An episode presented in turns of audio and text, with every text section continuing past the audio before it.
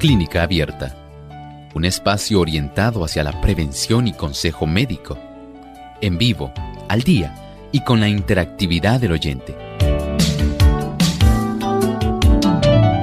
Clínica Abierta, poniendo al doctor a su alcance para un diálogo claro y honesto, porque nos importa su bienestar y salud.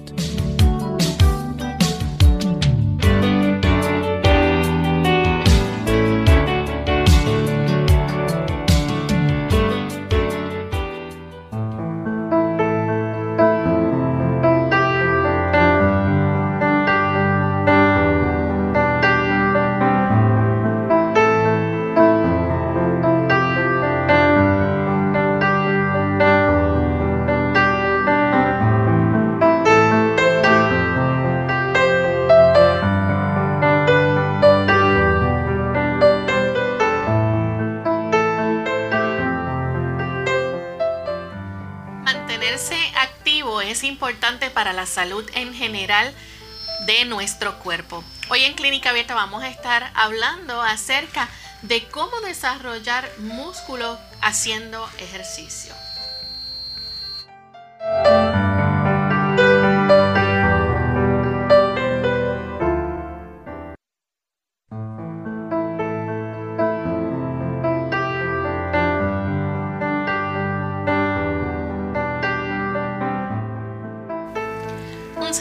Cordial a nuestros amigos de Clínica Abierta. Nos sentimos muy contentos nuevamente de poder compartir en esta edición con cada uno de ustedes, esperando que puedan disfrutar de nuestro tema para el día de hoy. Me encuentro en compañía del doctor Elmo Rodríguez, como todos los días que nos ayuda y nos orienta respecto al tema de salud. ¿Cómo está, doctor? Saludos, muy bien, Lorraine. ¿Cómo se encuentra, Lorraine? Saludamos cordialmente al equipo de trabajo y también a todos los amigos que se han dado cita aquí en Clínica Abierta. Gracias por acompañarnos. Y queremos también saludar a todos aquellos amigos que nos sintonizan diariamente a través de las diferentes emisoras que retransmiten Clínica Abierta. Hoy en especial Queremos enviar nuestros saludos a los amigos que nos escuchan en el oeste de Puerto Rico a través de Radio Paraíso, nuestra emisora hermana en el oeste de nuestro país y a todos aquellos que nos escuchan también a través de Radio Sol. Así que nuestro saludo va para todos nuestros amigos puertorriqueños localmente y también para todos aquellos que nos escuchan a través de las otras emisoras que se enlazan para llevarles a ustedes este programa tan interesante de salud. También queremos saludar a nuestros amigos televidentes, aquellos que nos ven a través de Salvación TV, canal local 8.3, y a los amigos también que nos ven a través del canal La Verdad Presente. Sean todos muy bienvenidos. Vamos en esta hora a compartir con ustedes el pensamiento saludable para hoy. El pensamiento saludable dice así. La inacción es causa fecunda de enfermedades. El ejercicio aviva y regula la circulación de la sangre, pero en la ociosidad la sangre no circula con libertad ni se efectúa su renovación tan necesaria para la vida y la salud. En realidad hay una gran necesidad. Cada organismo tiene una ley que debe cumplir. Nos referimos a la ley del movimiento. El hecho de que usted y yo fuimos puestos por Dios para el movimiento. Ha sido así desde el principio. El relato del Génesis nos habla de cómo el Señor puso al hombre en el jardín del Edén para que lo labrara y lo guardase. La actividad es un ente en realidad fundamental. Es una actividad necesaria para usted y para mí. Imaginen ustedes, Sí, cuando todo era un paraíso, el Señor puso al hombre con este tipo de tarea, donde debía estar moviéndose, debía estar haciendo funciones de jardinería, de agricultura. Imaginen ustedes ahora que el ser humano se ha adaptado a una actividad mucho más sedentaria. En realidad lo necesitamos. Cuando nosotros hacemos movimiento muscular, facilitamos que la sangre pueda llevar todos los nutrimentos necesarios a todos los tejidos del cuerpo y también pueda sacar aquellas sustancias que son perjudiciales, que son perniciosas, que de quedarse dentro de nuestro interior, en realidad estarían obstruyendo las capacidades de funcionamiento de nuestro cuerpo. Entendamos algo, el ejercicio es necesario, aún para las personas inválidas, el movilizarse de acuerdo a su capacidad. Si usted está parapléjico, digamos, puede usted hacer ejercicio con sus brazos. Si usted tiene alguna otra condición limitante, digamos que tiene una severa artritis, usted puede hacer un movimiento más corto, puede ser tal vez más repetitivo, pero en menor cantidad. Y esto le puede ayudar de tal manera que los músculos puedan facilitar esa contracción que ayude al movimiento de la sangre. Utilicemos nuestra sabiduría.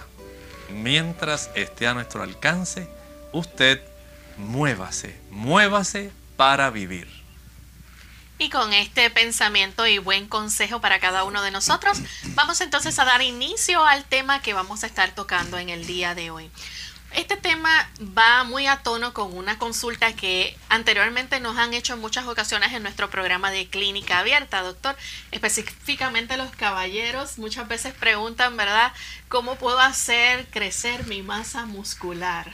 ¿Verdad? Y hay personas pues que ya tienen un tipo de, cuerpo que quizás por más ejercicio que hagan, más pesas que levanten, pues no adquieren esa masa muscular. Pero hoy vamos a estar desarrollando este tema y vamos a permitir que el doctor nos explique un poco, ¿verdad?, de cuán importante es ese músculo esquelético y por qué hay que desarrollarlo y cómo hay que alimentarse para que esa masa muscular crezca. Así es. El que nosotros podamos conservarnos activos es indispensable para nuestro cuerpo. La actividad es parte de esas leyes de la salud y por supuesto esto va a tener un efecto directo sobre nuestro aspecto general de salud a la misma vez fortalece los músculos. ¿Sabía usted que según usted necesita fortalecer, por ejemplo, su osamenta, así también debe usted fortalecer sus músculos?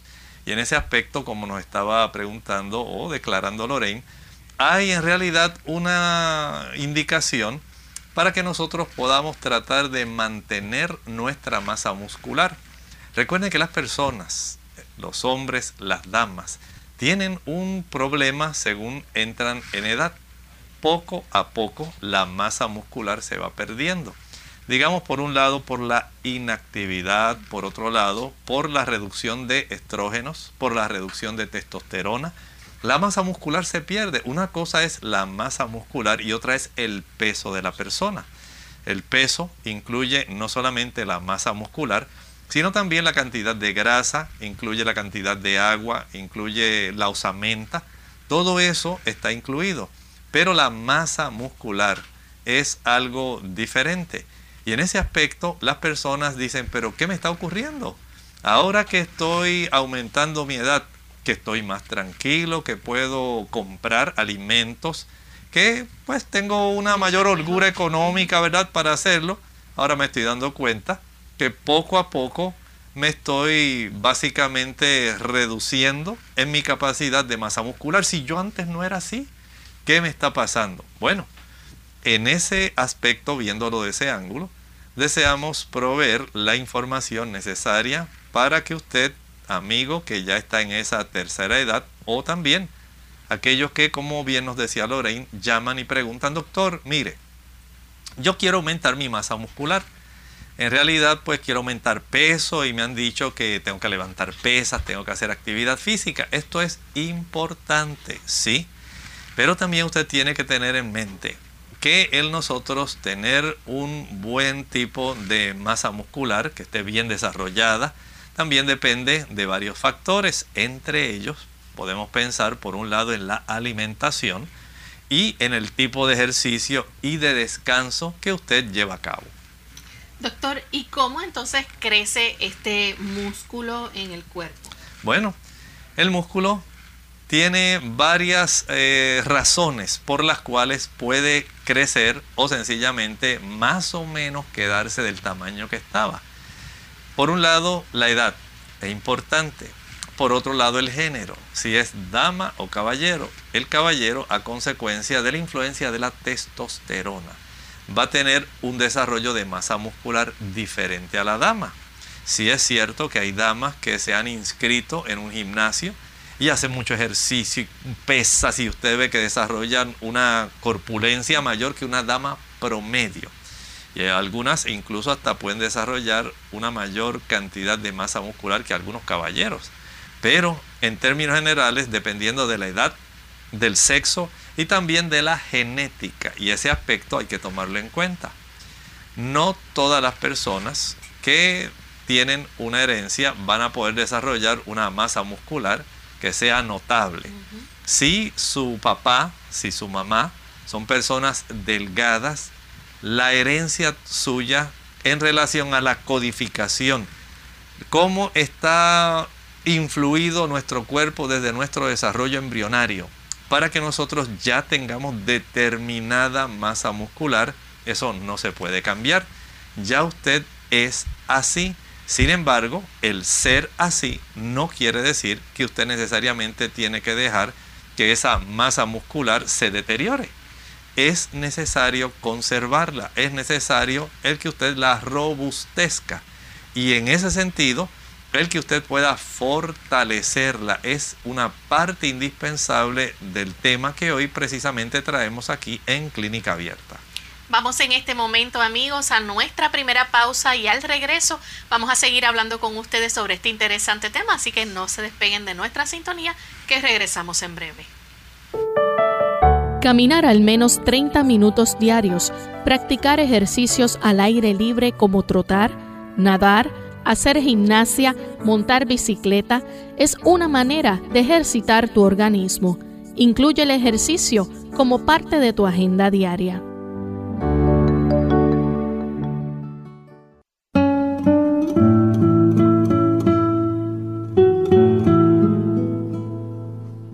El optimista cree que este mundo es inmejorable. El pesimista teme que así sea.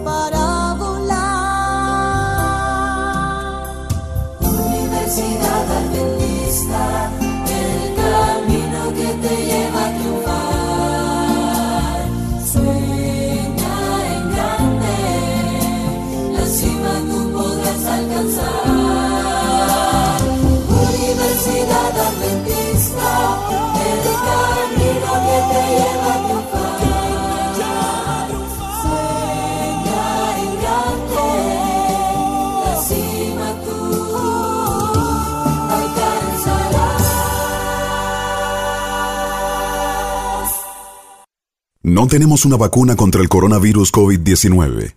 La única manera de evitar la transmisión del virus es cómo nos comportamos, atender a los consejos de higiene y de aislamiento. El mensaje es, la vacuna eres tú. Según cómo te comportes, podemos evitar la propagación del virus. Este es un mensaje de esta emisora.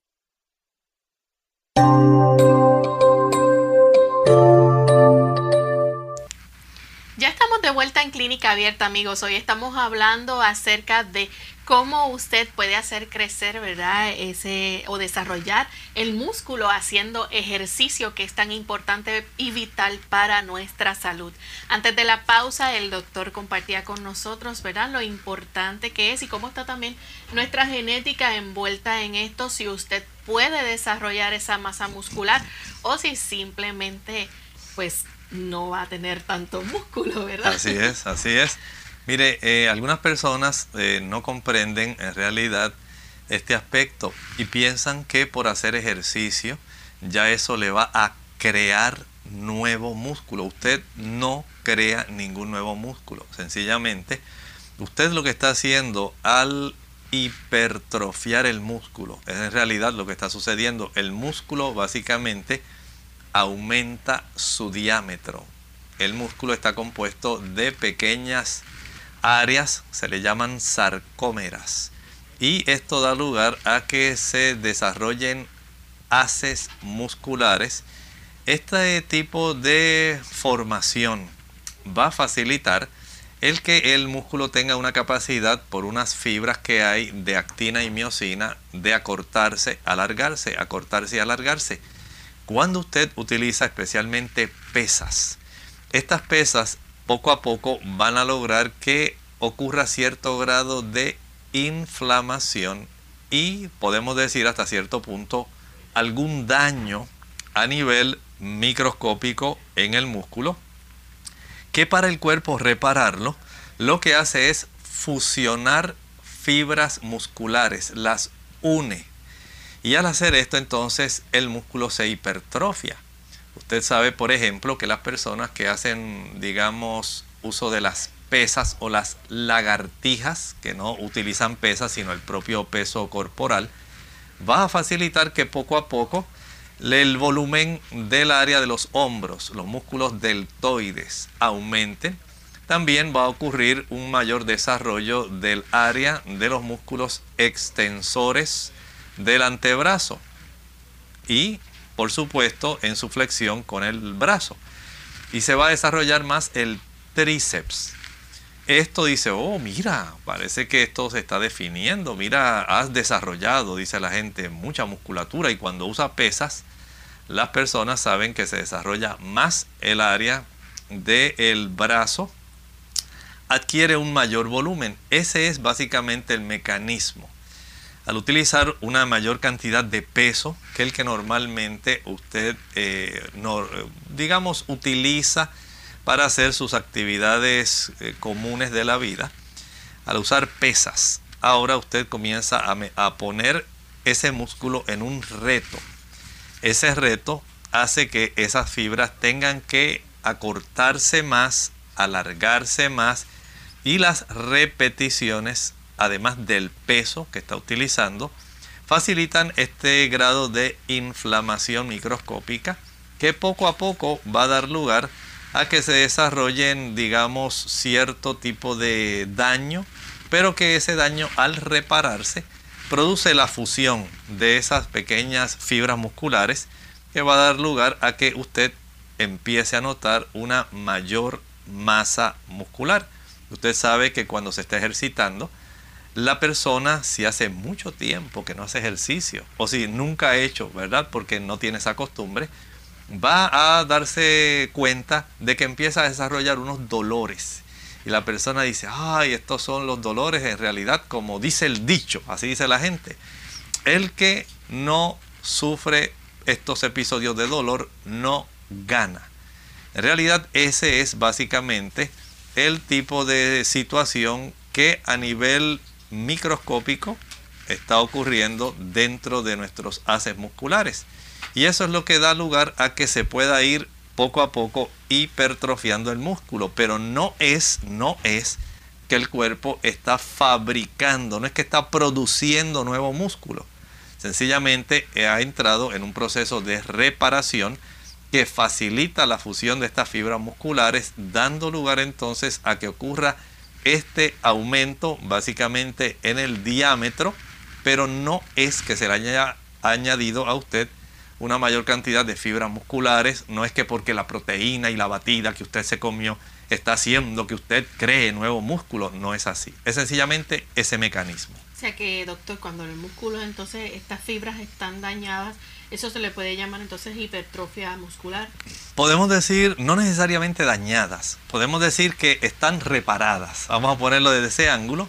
Y ese proceso donde esta fibrita se inflamó y se se reparó poco a poco, unida a la otra, unida a la otra, pues entonces da ese volumen mayorcito que hace que las personas digan, oh, mira, está desarrollando un músculo bien notable y entonces usted nota que eso ocurre a nivel abdominal, ocurre a nivel de las pantorrillas, de los muslos, ocurre a nivel de los brazos.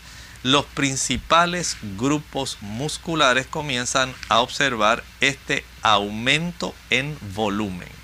Doctor, ¿y qué papel importante juega entonces las hormonas en el crecimiento de estos músculos? Muchísimo, especialmente la testosterona. Recuerden que esta es la hormona que predomina en el ámbito masculino. Las damas tienen, pero en una menor cantidad. Sin embargo, esta hormona tiene mucho que ver, especialmente en el hombre, en el aspecto del desarrollo muscular usted ya recibe una genética de acuerdo a su género y de acuerdo a, digamos, todos los factores que contribuyeron para que usted naciera ya con una cantidad específica de músculo.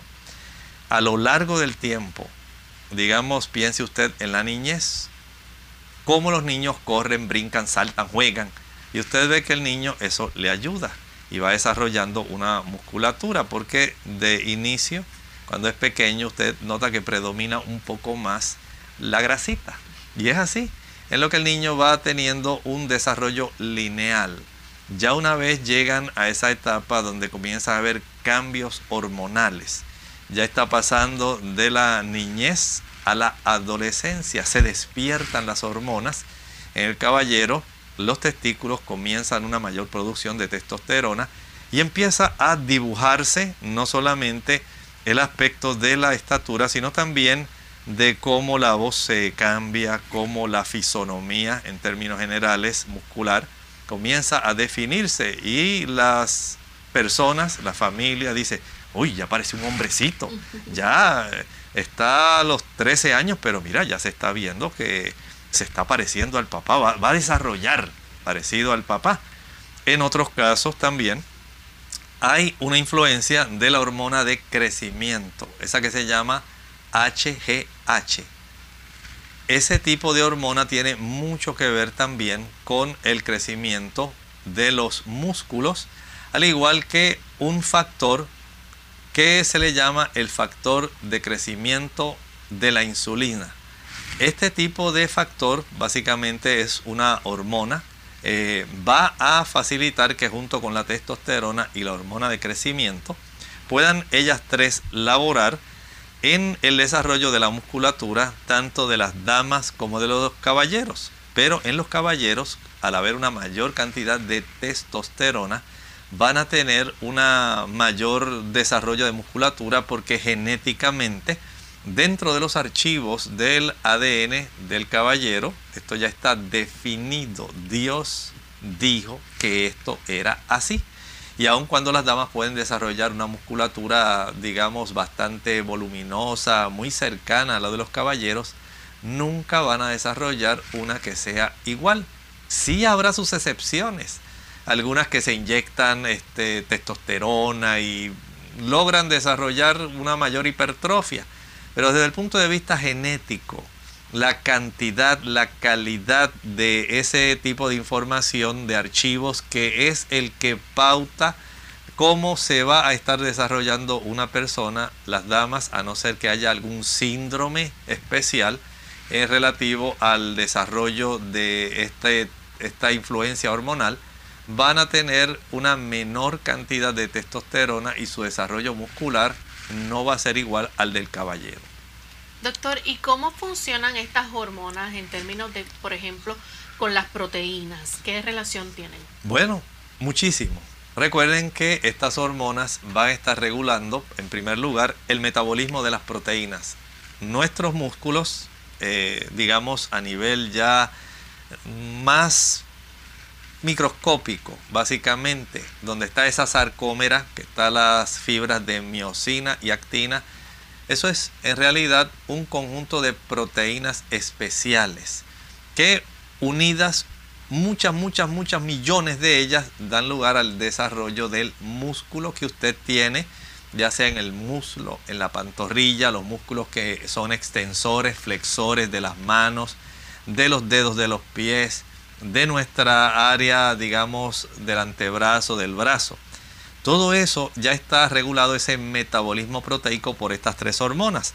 Añádale luego cómo hay también otros factores regulados entre ellas mismas que impiden, inhiben, es la palabra correcta, el que haya una ruptura, un procesamiento que sea anormal de proteína para tenerlo para el momento apropiado. También hay unas células que se le llaman células satélite. Estas células satélite son un tipo, pudiéramos decir, de células madre. Son células que se encargan de que haya un desarrollo, tienen un rol muy importante en el desarrollo muscular de las personas, por supuesto, en momentos específicos. Recuerden que nosotros tenemos unos relojes biológicos que van a estar siendo los que marcan la pauta de todo el desarrollo, desde la etapa embrionaria hasta la que la persona prácticamente ya muere. Todo lo que ocurre en nuestro cuerpo. El hecho de que usted poco a poco vaya teniendo en el tiempo un despertar hormonal y como también en el tiempo ese despertar hormonal comienza entonces a detenerse y hasta que eventualmente comienza a declinar de una manera bastante perceptible. Todo eso está regulado ya directamente por ese archivo que usted y yo tenemos en el núcleo de nuestras células, el ADN. Es el ADN el que regula esas hormonas en su momento de uso, en su momento de utilización, el metabolismo, la cantidad de estas fibras musculares que usted tiene y cómo se van a estar utilizando estas proteínas. También son estas hormonas las que van a desarrollar la cantidad de metabolismo anabólico. El metabolismo anabólico es el metabolismo de construcción el metabolismo que va a dar lugar a que haya síntesis proteica que faciliten el que su músculo básicamente pueda crecer. No estoy diciendo desarrollar nuevo músculo, sino sencillamente hipertrofiarse gracias a las proteínas que se ingieren y estas hormonas interactuando ayudan para que ese músculo vaya aumentando y el tejido pueda ser básicamente agrandado el tejido muscular. Recuerden que este tejido es especial y aun cuando nosotros tenemos tres tipos de músculo, ya hemos hablado en otros episodios del músculo cardíaco, del músculo liso. Hoy nos ocupamos específicamente del tipo de músculo estriado, que es un músculo que tiene unas propiedades importantes que se controla a voluntad donde usted literalmente tiene la capacidad mediante ese músculo de lograr movimiento. Y ese músculo entonces resulta primordial para todas las actividades, las faenas que nosotros desarrollamos diariamente. Vamos en este momento a hacer nuestra segunda pausa y cuando regresemos continuaremos hablando más sobre este interesante tema y ustedes también pueden compartir sus preguntas con nosotros. Regresamos en breve.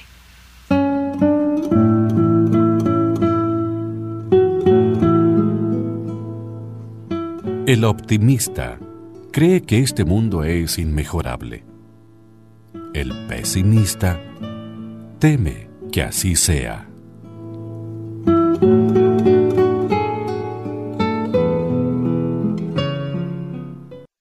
Ojo con los refrescos. Un estudio preliminar publicado en la revista de salud de los adolescentes sugiere que el consumo elevado de refrescos o bebidas gaseosas puede estar relacionado con una mayor proporción de fracturas de huesos posiblemente porque el ácido fosfórico que contienen estas bebidas estimula la excreción del calcio. Para algunos expertos, el problema es que el reemplazo de la leche por los refrescos reduce el aporte de calcio al organismo. Unidos con un propósito, tu bienestar y salud. Es el momento de hacer tu pregunta llamando al 787-303-0101 para Puerto Rico, Estados Unidos 1866-920-9765 y llamadas internacionales al 787-763-7100 o al 787-282-5990. Clínica Abierta, trabajando para ti.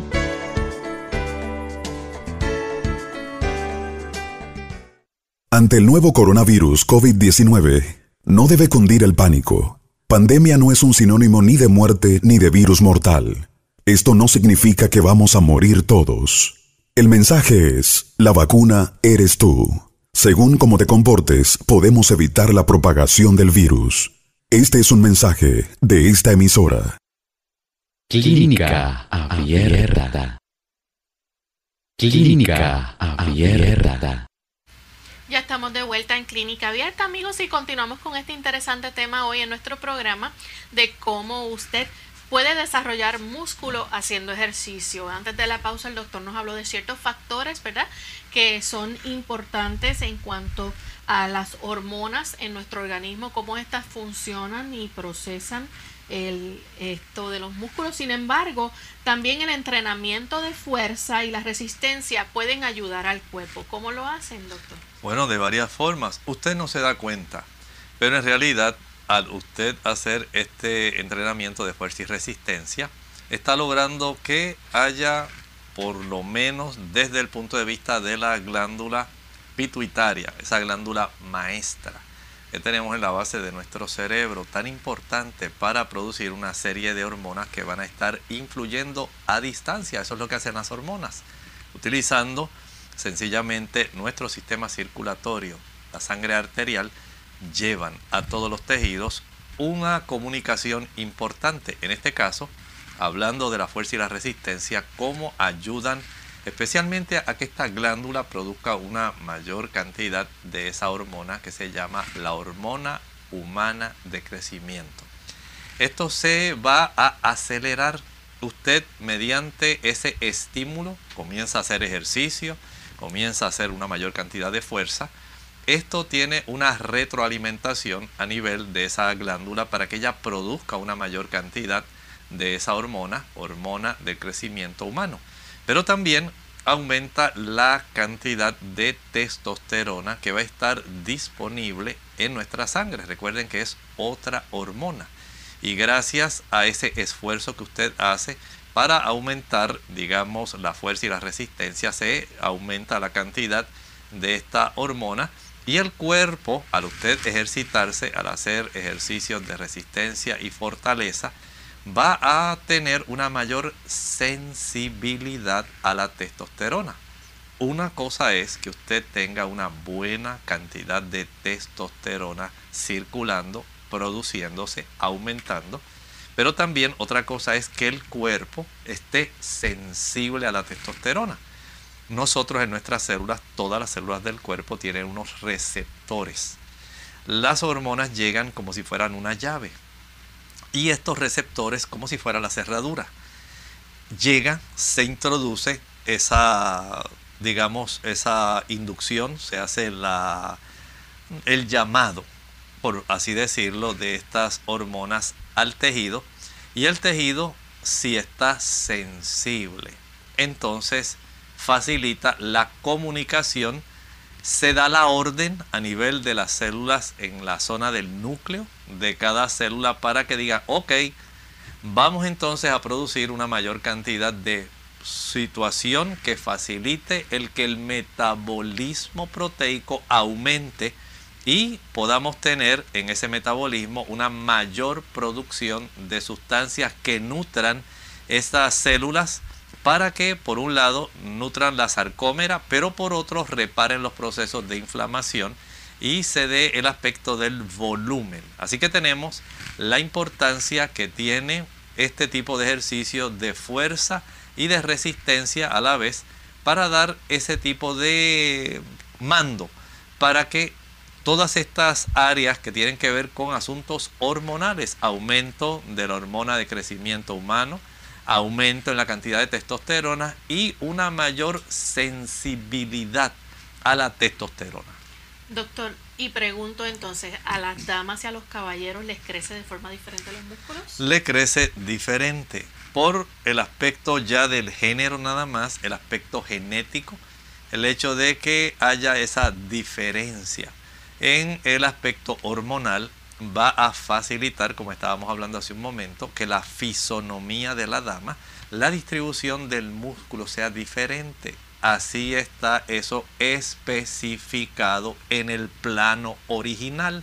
Y ese plano original usted lo tiene guardado en el archivo del ADN de todas las células de su cuerpo. Y esas células entonces funcionan de acuerdo a ese plano original y dice que la dama al predominar los estrógenos van a tener una menor musculatura, menor fuerza.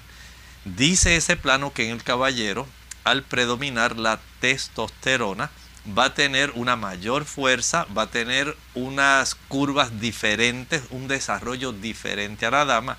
Y si ahora entonces añadimos el aspecto del entrenamiento, del uso de las pesas, de la repetitividad que tiene esta persona en el aspecto de con la frecuencia, el peso, las repeticiones que hace en su ejercicio, todo eso va a estar influyendo para que haya entonces ese desarrollo muscular, esa hipertrofia muscular, de acuerdo a todos esos factores. Hay diferentes formas corporales y verdad cada uno requiere una forma diferente también del desarrollo muscular. Está el mesomórfico. Cómo podemos definir esto bueno vamos a ponerlo así bien sencillo. Ese es la dama o el caballero que no es ni gordito ni flaquito verdad es el que es digamos que tiene una apariencia promedio normal esa persona ya tiene una cantidad de grasa normal, pudiéramos decir así, distribución, y también tiene una masa muscular que es promedio. Desde el punto de vista de la fisonomía, a esta persona se le clasifica como un mesomórfico. Y está entonces el ectomórfico. Exactamente, este es el que es más delgado. Este tipo de persona tiene una menor masa muscular ya genéticamente no es porque no le dieron comida cuando era pequeño, no es porque el pobre muchachito, eh, porque era asmático, no se pudo desarrollar, no, es que sencillamente en el plano genético esta persona no iba a tener esa cantidad de músculo y va a ser básicamente toda su vida más delgado porque no va a tener una masa muscular ni tampoco una cantidad de tejido graso como lo es, por ejemplo, la persona mesomórfica. También está el endomórfico. Bueno, este es el que se ve, digamos, más llenito. Desde pequeño dice, no, ese se ve que desde pequeño va a ser un tipo bien fuerte, tiene un desarrollo especial. Se ve diferente al amigo promedio. Ese se ve, digamos, que tiene una mayor masa muscular y las personas saben que si esta persona se desarrolla realizando este tipo de ejercicio de fuerza, de entrenamiento, va a estar más capacitado para desarrollar una mayor musculatura, por supuesto, más voluminosa, pero ya tiene esa ventaja. Su plano genético dice que tiene ya de por sí la ventaja sobre el ectomórfico que tiene poca masa muscular de nacimiento sobre el mesomórfico, que es la persona promedio normal, que se ve bien, no se ve delgada, no se ve gorda. Este sencillamente se ve más voluminoso porque tiene una mayor cantidad de masa muscular. Y en estas personas el uso de ejercicios de resistencia y de peso va todavía a desarrollar aún más la fisonomía que tiene, que sería el endomórfico. Vemos entonces, doctor, que las personas desarrollan músculos entonces a diferentes ritmos y dependiendo, ¿verdad?, del sexo, la edad, todos estos factores. Pero nos gustaría saber entonces, eh, ese desarrollo muscular puede aumentar significativamente eh, utilizando entonces el ejercicio y cómo sería. Claro que sí, esto puede desarrollarse por varios factores. Por un lado, podemos decir que aun cuando se tiene en cuenta eh, la edad, el sexo, eh, podemos decir factores como la genética, el que la persona entienda que hay por lo menos tres áreas que él debe tener ya mentalizadas que son importantes para él. Digamos que usted es un ectomórfico, usted es esa persona delgada, que probablemente en la niñez muchas personas pues sencillamente se burlaban de usted y en la escuela pues eh, los niños más grandes lo empujaban y sencillamente lo hostigaban porque usted era el más delgadito. Bueno, hay entonces varias cosas que usted puede hacer. No lo que vamos a decir tiene que ver solamente con ese ectomórfico. Se puede aplicar al mesomórfico que dice, bueno, yo decididamente quiero verme mejor, quiero tener una mejor distribución de mi masa muscular. O el endomórfico que dice, bueno, yo pienso que para darle a mis músculos una mayor actividad puedo beneficiarme haciendo este ejercicio. Y la primera de estas diferentes tipos de mentalidad que usted debe hacer es primero el desarrollar la consistencia. Si usted quiere desarrollar este tipo de agrandamiento de la masa muscular, esto no ocurre si usted la trabaja, digamos, su masa muscular, de una manera ocasional. El que usted dice, bueno, hoy tuve tiempo y pasan dos semanas y no hice nada y nuevamente se mira en el espejo y dice, ay, ¿para qué voy a hacer ejercicio? Si en realidad no veo que yo tenga un aumento de masa muscular, es que si usted no es consistente, digamos que usted se propone hacer estas pesas, este entrenamiento. Eh, no tienen que ser pesas necesariamente, pueden ser otros tipos de ejercicios, pero vamos a enfocarnos un poco más al ejercicio utilizando pesas, que nos da una mayor fortaleza, nos da una mayor capacidad para aumentar volumen. La consistencia, usted dice, lo voy a hacer lunes, miércoles y viernes. Lunes, miércoles y viernes voy a hacer el ejercicio hay otros que dicen, no, yo me he propuesto todos los días hacer algo. No voy a estar sencillamente esperando que la vida pase y yo sencillamente estar aquí de brazo cruzado, muy sentado a la sombra en aire acondicionado y sé que mi salud se va a deteriorar. Bueno, usted se ha propuesto, voy a ejercitarme diariamente. La consistencia es importante. Igualmente es tener esa mente donde usted se rete, usted va a tener un aspecto de reto.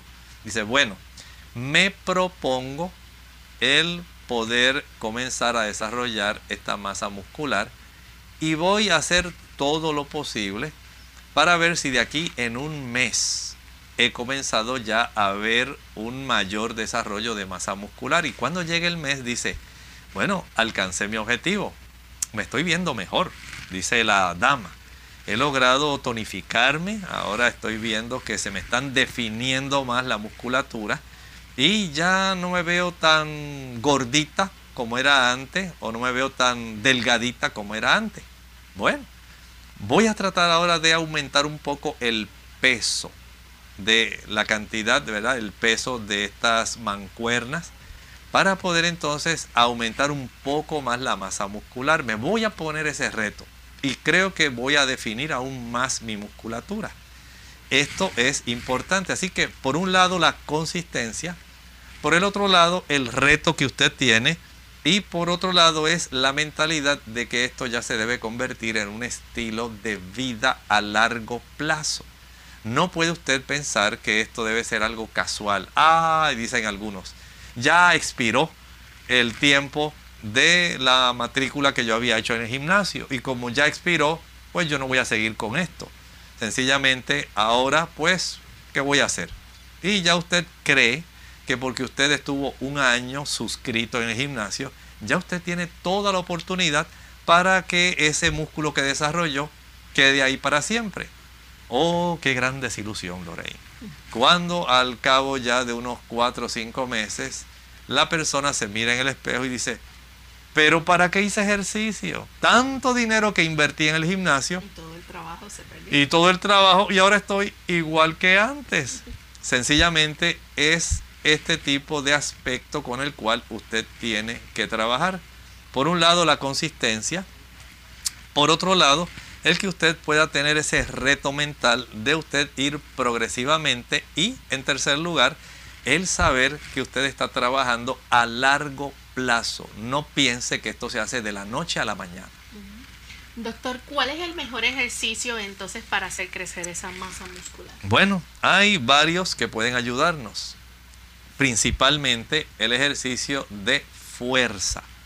Ese es el ejercicio que más va a ayudar cuando usted usa las mancuernas, cuando usted usa esas barras donde se pone eh, las pesas en sí y va poco a poco aumentando los kilogramos, las libras, pero también como decíamos hace un rato, dice, bueno, yo no podía antes hacer nada más que tres lagartijas, tres push-ups.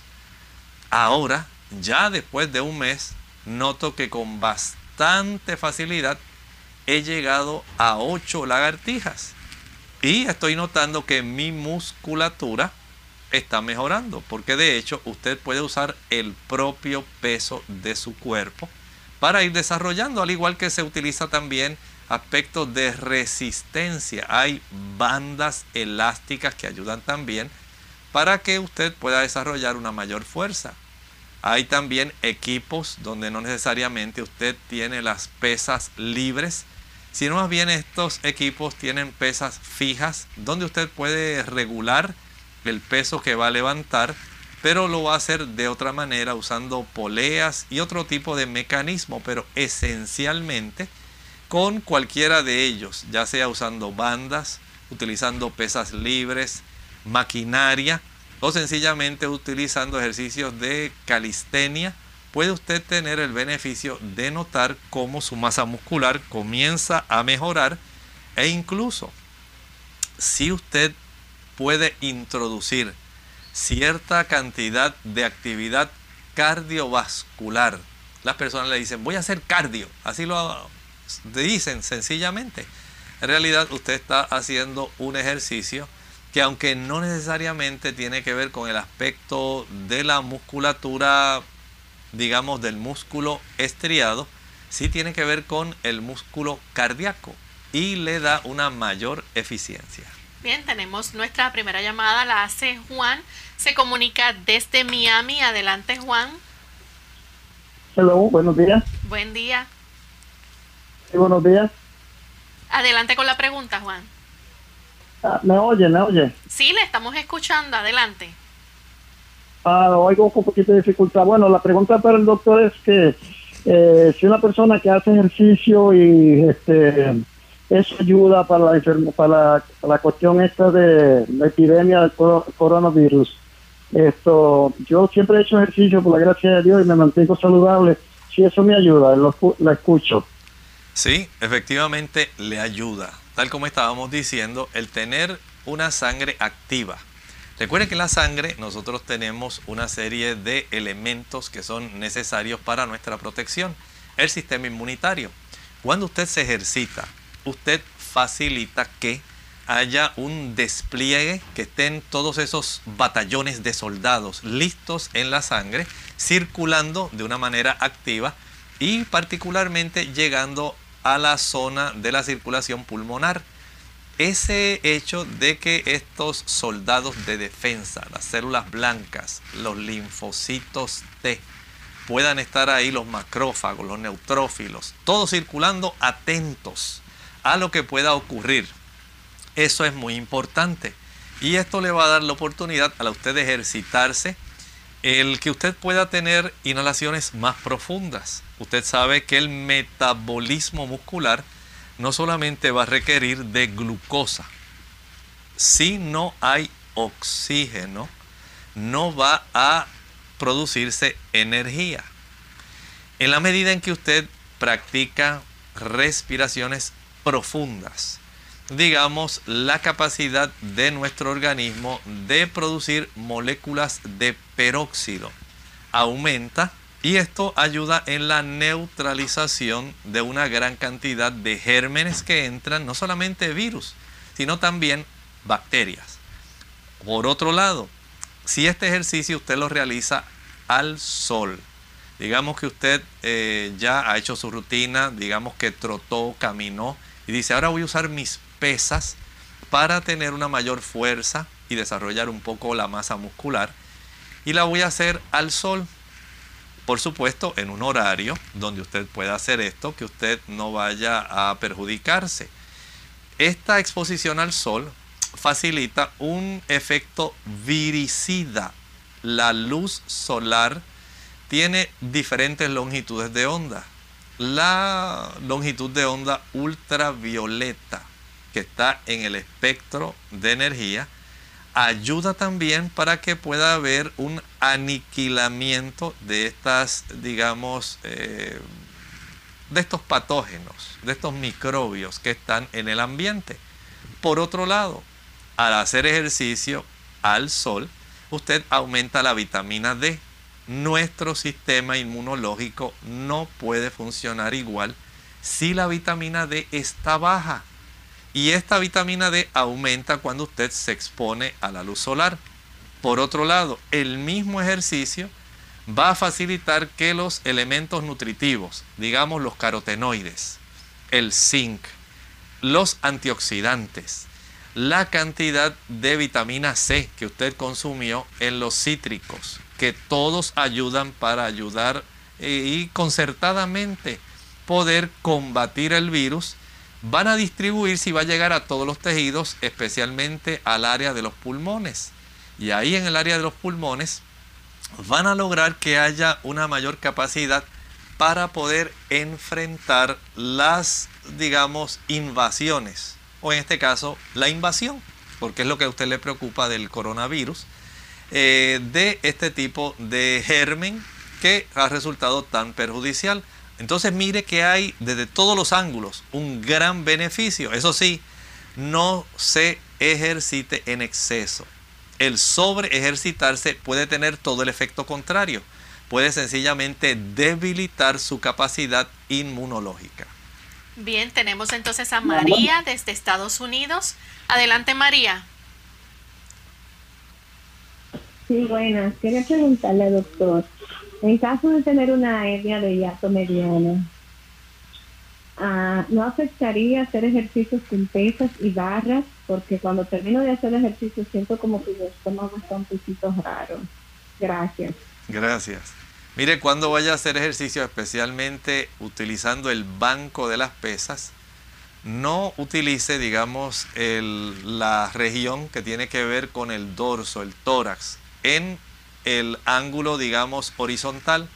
Inclínela inclínela y no practique ejercicios eh, cuando usted haya comido recientemente. Eso sí no le va a ser útil. Asegúrese de que su digestión básicamente ya han transcurrido hora y media, dos horas después de usted haber ingerido alimento. Procede entonces a utilizar, digamos, el banco de las pesas poniéndole un ángulo de 45, la región del dorso para que usted entonces pueda tener el beneficio. No haga tanto ejercicio acostado. El ejercicio acostado cuando usted hace esa maniobra, digamos, se le llama de valsalva, cuando usted aguanta la respiración porque está haciendo fuerza y está acostado, básicamente usted impide que haya ese tipo de movimiento adecuado del diafragma y lo que va a hacer es, en cierta forma, a empeorar, como usted ha notado en su caso, una hernia que ya usted tiene en el hiato del esófago. Por lo tanto, tome esas dos precauciones. No haga el ejercicio, digamos, inmediatamente después de haber comido y trate de no hacer tanto ejercicio en ángulo acostado, en ángulo horizontal. Bien, la siguiente llamada la recibimos de Norma. Ella se comunica de Canóvanas, Puerto Rico. Adelante, Norma. Sí, buenos días. Yo quisiera saber si una persona que padece de arritmia cardíaca puede hacer ejercicio, por ejemplo, caminar todos los días sin que le pueda afectar el corazón. Gracias, le escucho por la radio. Muchas gracias. Aun cuando la arritmia cardíaca es más bien un trastorno del marcapaso del corazón, si usted está usando los medicamentos para el control de la arritmia. Y esta arritmia ha estado bien controlada, usted ha estado asistiendo a las citas del cardiólogo para garantizar que todo está bajo control, entonces usted puede tener cierta capacidad de ejercitarse. Si usted quiere saber cuán, cuánto específicamente puede hacer de ejercicio, entonces tiene que preguntarle al cardiólogo, le dice, doctor, de acuerdo a mi condición, ¿está mi corazón suficientemente fuerte? ¿Cómo salió en el ecocardiograma? Y de acuerdo a cómo haya estado funcionando, digamos, ese corazón, cuánto haya eh, tenido la oportunidad de con el uso de los medicamentos tener ahora una cadencia en la frecuencia de la contractilidad de ese músculo cardíaco para que usted entonces sepa cuánta es la cantidad de esfuerzo que usted puede hacer. El asunto es que no usted, usted no empeore, sino que usted pueda tonificarse, mejorar no solamente el músculo cardíaco, sino también el músculo estriado. Y siendo que el cardiólogo conoce todo su perfil, él tiene toda su información, sabe si usted tiene algún agrandamiento de las ah, cámaras del corazón, si hay hipertensión o si hay alguna otra situación que además produzca este trastorno del ritmo del corazón. Entonces él le puede indicar, usted puede hacer ejercicio leve, por ejemplo, esto, esto y esto, y puede hacerlo durante tantos minutos. En ese aspecto entiendo que su cardiólogo es la persona más indicada por el conocimiento que tiene de su historial, del perfil, el perfil de cómo usted ha estado a lo largo del tiempo, eh, digamos, respondiendo a los fármacos o el tratamiento que él le ha estado dando. Bien, ya lamentablemente se nos ha acabado el tiempo. Agradecemos a los amigos que se han comunicado y que han estado en sintonía. Vamos entonces a finalizar con esta corta reflexión y les invitamos a que mañana nuevamente nos acompañen. Vamos a estar en nuestro segmento de preguntas donde usted puede hacer su consulta. Así que sea parte de nuestro programa, llámenos y participe. Vamos entonces a cerrar nuestro programa con la siguiente reflexión final. En esta reflexión final podemos nosotros entender que el Señor está tratando de ayudarnos en todo momento aun cuando haya situaciones que sean difíciles. El Señor puede escucharnos. Dice el Salmo 55, 17, tarde y mañana y a mediodía oraré y clamaré, y Él oirá mi voz. El Señor está ansioso de escucharle a usted, su hijo, hablarle. ¿Qué padre no ansía que su hijo se comunique con Él? Usted puede comunicarse tantas veces al día como desee. Por lo menos el salmista tenía horarios específicos para él apartarse y en la soledad comunicarse con su Dios. ¿Cómo está su relación con Dios? Ahora que usted tiene una mayor disponibilidad de tiempo, ahora que usted está ahí en el hogar, ¿puede usted mejorar esa relación? El Señor está al alcance de una oración. Escúchelo. Él a usted lo quiere escuchar. Nosotros nos despedimos y será entonces hasta el siguiente programa de Clínica Abierta. Con cariño compartieron el doctor Elmo Rodríguez Sosa y Lorraine Vázquez. Hasta la próxima.